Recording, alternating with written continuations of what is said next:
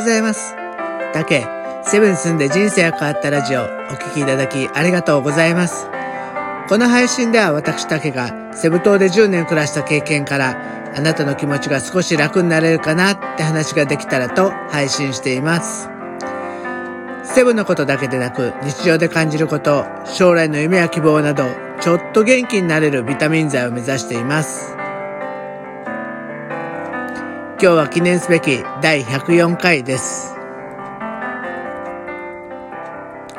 えー、今日はね、えっ、ー、と、またね、今日もクラブハウスちょっとやってたんですけど、えっ、ー、とね、例えばマニラに住むことの話でテーマでお話ししてて、割とたくさんの方が集まってたんですね。でやっぱりみんなやっぱり海外移住って興味あるのかな？海外の生活で憧れがあるのかな？と思ったので、今日はね、海外移住するなら、フィリピンはベストか？っていうテーマでちょっと考えてみたいと思います。えっとね、まあ多分ね、コロナで海外移住自体をね、どうしようかって迷ってる人はいると思うんですけど、やっぱりね、コロナって、あのー、まあ感染症の歴史の中で何十年も続く感染症って絶対ないんですよね。だから絶対ここ数年の間で、えー、必ずある程度、あのーなんていうかな、落ち着く時期が来ると思うんで、まあ他の病気がね、出ることはもちろんそれはあるとは思うんですけど、でもね、こんなに世界中が、えー、すごく困ってしまうような事態には、まあ、ならないんじゃないかなと思うんで、まあそこで、そう思えば少し海外移住っていうのは考える余地があるのかなと思います。で、私は今ね、日本で働いてるんで、まあ、日本の暮らしとか日本のなんだろうね、いろんなことは安定してて、すごくいいなと思う一方、やっぱりね、将来っていうのを考えると、少子高齢化だし、今どんどんどんどん格差も広がってるっていうような感じもあるし、なんだかやっぱりね、将来、日本の将来自体が不安なんですよね。で、日本っていう国が安定しないと、その上で暮らしてる私たちは当然安定した暮らしってできないんですよね。えー、一方ね、フィリピンは今ね、人口の3分の1がまだ15歳未満。平均年齢は24歳と日本の半分。2050年までは働く人が減らない。だから経済成長もしていくえ。コロナの前は GDP も7%で伸びていて、えー、英語がみんな話せるから、アメリカとかそういった企業がどんどんどんどん今フィリピンに進出してる。もうコールセンターも多くてね、すごくビジネスチャンスがある国だなっていうのは、実感してるし、そのクラブハウスで、あの、知り合いになるビジネスパーソンも結構フィリピンは注目されてる方が多いんですよね。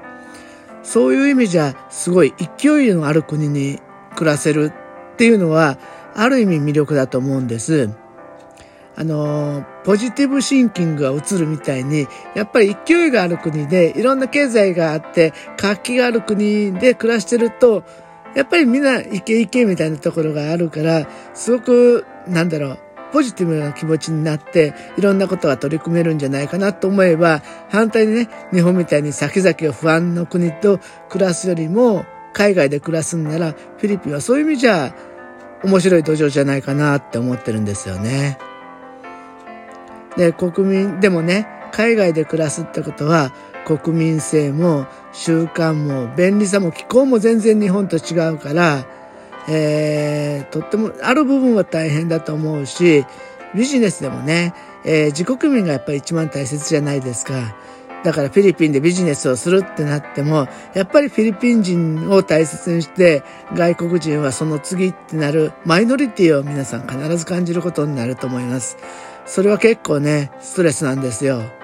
なんで、なんでちゃんと僕らも同じようにやってるのに、僕らだけ後回しになるのっていう、そういう、本当にね、日本で味わわなかったストレスを味わうことがあると思います。で、えー、でもね、なんて言ったら、えー、僕、私が初めてフィリピンで暮らし、暮らした2001年、日本を離れる時に、当時のね、友達が送別会を開いてくれて、その寄せ書きの中に、当時ね、アメリカ人で日本人と結婚した人が、えー、こういうふうに書いてくれたんだ、くれたんですよ。えー、living, living in abroad is sometimes hard, but always interesting って書いてくれてて、実際に暮らして本当にそうだなって思いました。そんな大変、やっぱりね、意味は、あの、外、外国で暮らすと、時々大変だけど、いつもなんか興味あることがあるよっていう、そんな感じなんですけど、本当にそうで、なんかね、あの、外、海外で暮らしてると、新しい人生を本当に歩んでるようで、それがなんか自分がワクワクするんですよね。だとしたら、なんかワクワクしてる自分の方が自分の人生生きてるって感じじゃないですか。それを思うとね、海外で暮らすっていうのは、まあいろんな大変、ビジネスとかね、やりだすといろんな大変なこともあるし、えー、あれなんだけど、でもワクワクしてる自分がいるっていうのは絶対間違いないと思います。だから反対に、一番なんだろう、おすすめしないのは、もう海外でのんびり暮らそうとだけ決めていく人。これね、絶対にね、のんびりってすぐ飽きるんですよね。あのー、日本人の性格によるのかもしれないですけどね。まあまあ少なくとも3ヶ月ぐらいのんびりしたら、もうのんびりはいいやってなると思います。その時に何も考えずに行ってると、なんか向こうで探すのって大変じゃないかなと思うんで、なんか一つね、これはや、やりたいよな。海外に出た時これを絶対やりたいよな。これを極めたいよなっていうのが一つあれば、それを柱にいろんなことを探していけるんじゃないかなと思うんで、まあそこが、そこがね、すっきり決まる人は、海外移住はいいんじゃないか。しかもフィリピンはさっき言ったみたいに勢いがある国だし、英語も通じるし、人柄も優しいし、親日の国だし、そういう部分じゃね、すごくいいと思います。まあ、フィリピンって、もうぶっちゃけ言っちゃうと、あの、フィリピンで暮らして、大フィリピンが好きになる人と嫌いな、嫌いになる人、これはっきり分かれる国なんですよ。それはさっき言ってたね、いろんな風習が違うから、もう、あんまりにものんびりすぎて、約束もいい加減だし、きっちりした日本人には合わない人もたくさんいます。ちょっと汚いところも、まあ確かにあるしね。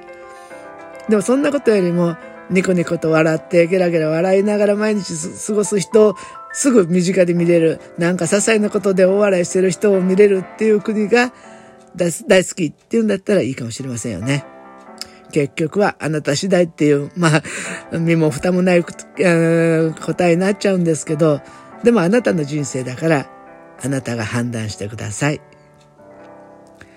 はい。じゃあ今日はお聞きいただきありがとうございました。えー、週末ね、のんびり暮らしてください。今週はね、あの週末すごく暖かくなるって言ってたんで、えー、ね、ポコポコ陽気で少しね、えー、散歩するのもいいかもしれませんよね。でもね、花粉が飛んでるらしいんで、まあ、そちらの方、花粉症の方、十分お気をつけください。じゃあね、明日もまた配信しますので、どうぞよろしくお願いします。今日はお聴きいただきありがとうございました。